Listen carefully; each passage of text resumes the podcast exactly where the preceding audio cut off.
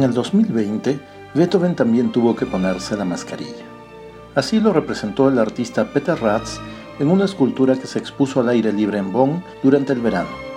Esta imagen representaba bien lo que había terminado ocurriendo con diversas conmemoraciones, el jubileo Beethoven entre ellas, que tuvieron que ser adaptadas a las circunstancias de la pandemia y en muchos casos con actividades simplemente suspendidas o canceladas.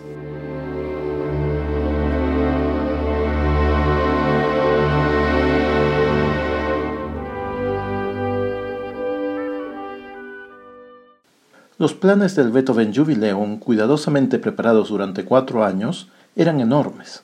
Solo en Alemania estaban previstos unos 800 eventos. En Japón iba a haber más de 100 conciertos. Y así músicos e intelectuales de todo el mundo se estaban preparando en sus respectivos países para la celebración por los 250 años del nacimiento del genial compositor. A raíz de todo ello, la conmemoración se ha extendido 250 días es decir, hasta septiembre del 2021. Este afán por continuar con los planes a pesar de las adversidades es precisamente una de las características que hicieron grande a Beethoven, como músico y como héroe de los músicos románticos. ¿Qué duda cabe de que la más importante y cruel adversidad que le deparó el destino fue la de su sordera, pero no fue la única. De todas las otras que presentan sus biógrafos, menciono dos que a mi juicio fueron decisivas en su desarrollo musical. En primer lugar, los apuros económicos. Deseoso de que su música surgiera lo más libre posible de cualquier injerencia ajena a su propio espíritu, Beethoven quiso permanecer como compositor libre. Por supuesto que, utilizando una expresión de Nietzsche, era libre entre cadenas, porque los apuros económicos hacían que tuviese que adecuarse de todos modos a las demandas y necesidades de aquellos con quienes contrataba. En segundo lugar, a diferencia de Mozart, pero no con la desproporción que ciertas ficciones han querido exagerar, es cierto, sin embargo, que las composiciones de Beethoven se debían menos a una inspiración repentina y fluida que a un lento rumiar y a un arduo trabajo de correcciones y recomposiciones hasta dar con el resultado esperado. O casi. Una de las ocasiones en las que el resultado no dio la talla fue la de la música para la escena de las ruinas de Atenas, y Ruinen von Athen, opus 113 de 1811.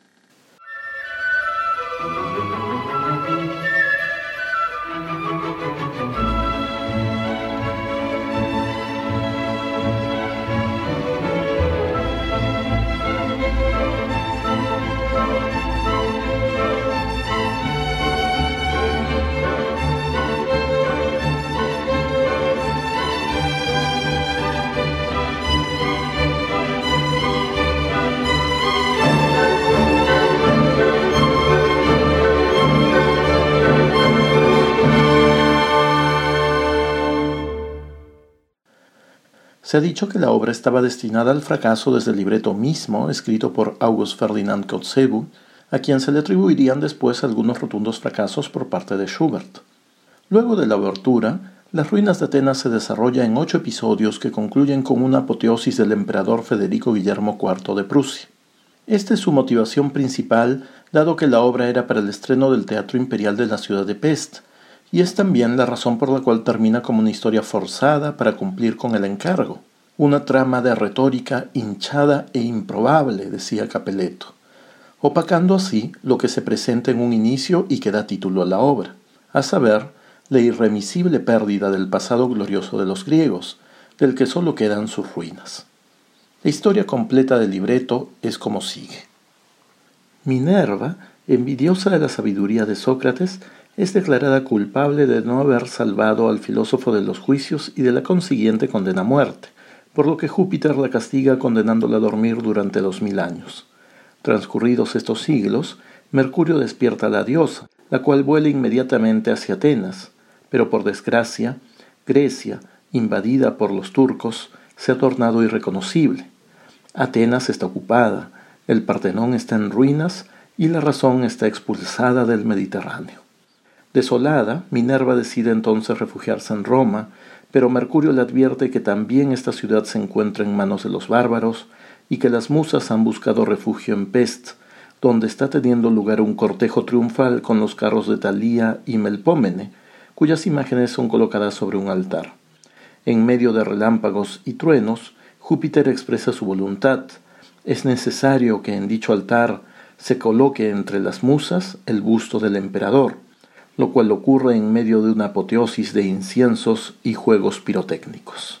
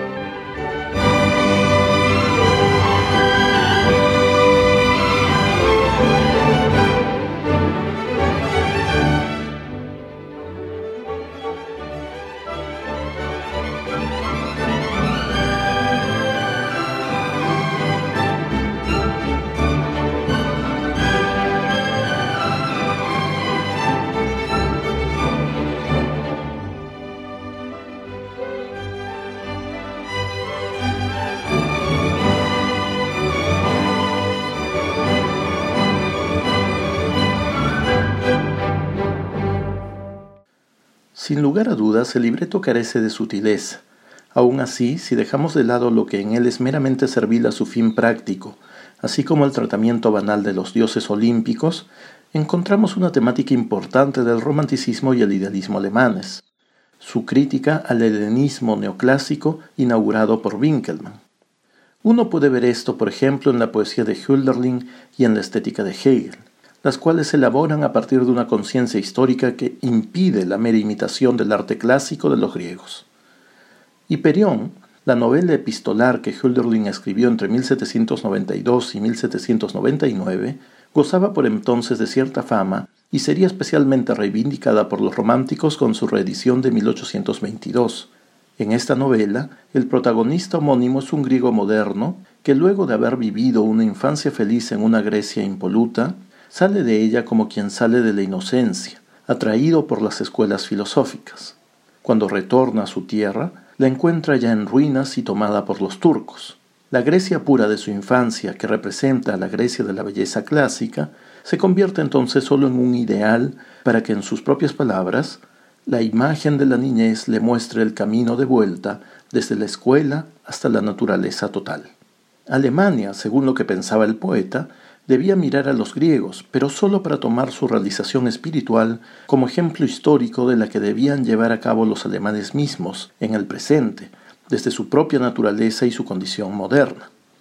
Como se puede ver, el motivo de las ruinas atenienses en el libreto de Kotzebue es muy semejante al que se encuentra en el Imperión de Hölderlin.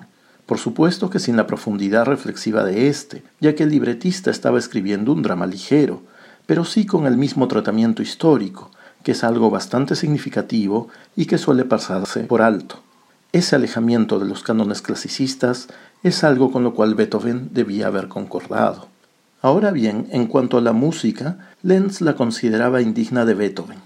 Más justo en su calificación fue Breuers, para quien la obra en su conjunto era un bel pasticcio, un buen lío, que debe entenderse en función del drama al cual la música debía servir.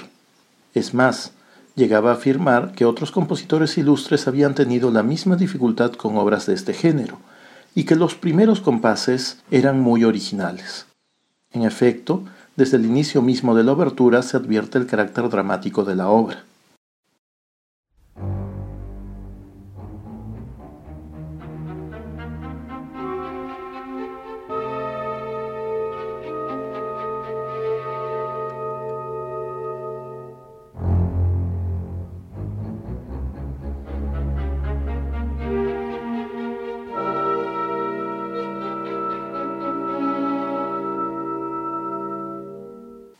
La pieza adquirió cierta popularidad como una obra funcional para la inauguración de salas teatrales.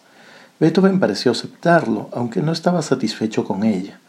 En 1822, con ocasión de la inauguración del Theatre in der Josefstadt en Viena, se cambió el texto por otro de Karl Meisel, quien incorporó además un nuevo coro.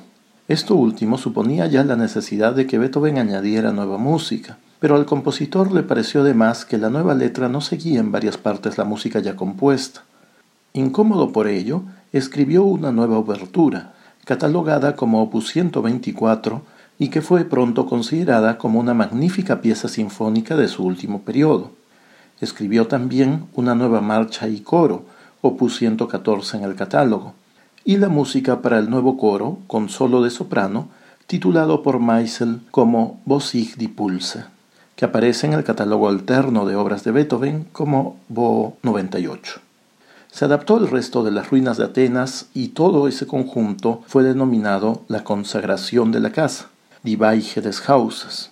Así pues, las circunstancias le permitieron a Beethoven una considerable mejora, pero a la vez le limitaban, porque debía seguir con nuevos compromisos y no pudo llevar a cabo la revisión total que deseaba hacer.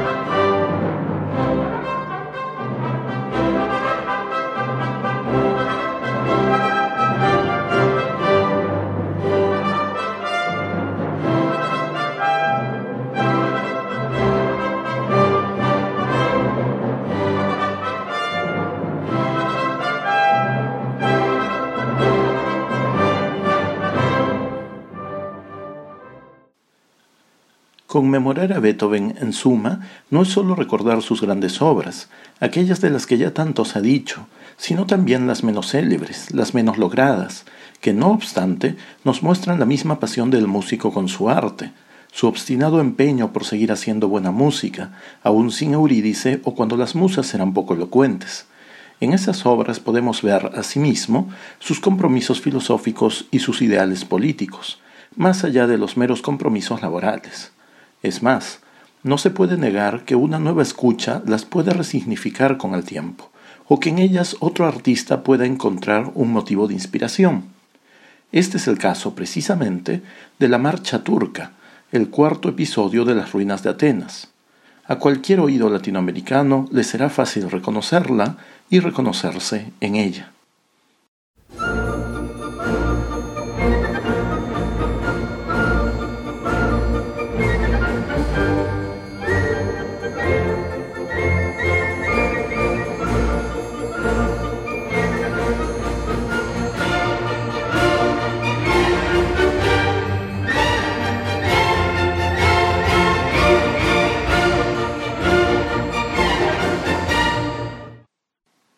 Esta marcha en si bemol mayor y tempo vivace, que los críticos de la época consideraban entre lo mejor de las ruinas de Atenas, fue versionada por el músico vanguardista Jean-Jacques Perrey como el tema The Elephant Never Forgets de su álbum Moog Indigo de 1970. Los arreglos de Perrey consistieron sobre todo en una simplificación de la melodía, a la cual le hizo más variaciones, haciendo además más lúdico al bajo, incorporando nuevas frases para mantenerse en la misma tonalidad y sobre todo añadiéndole numerosos timbres experimentales que terminaban por dotarla de una comicidad lúdica, ideal para que Chespirito le hiciese suya tan solo un año después.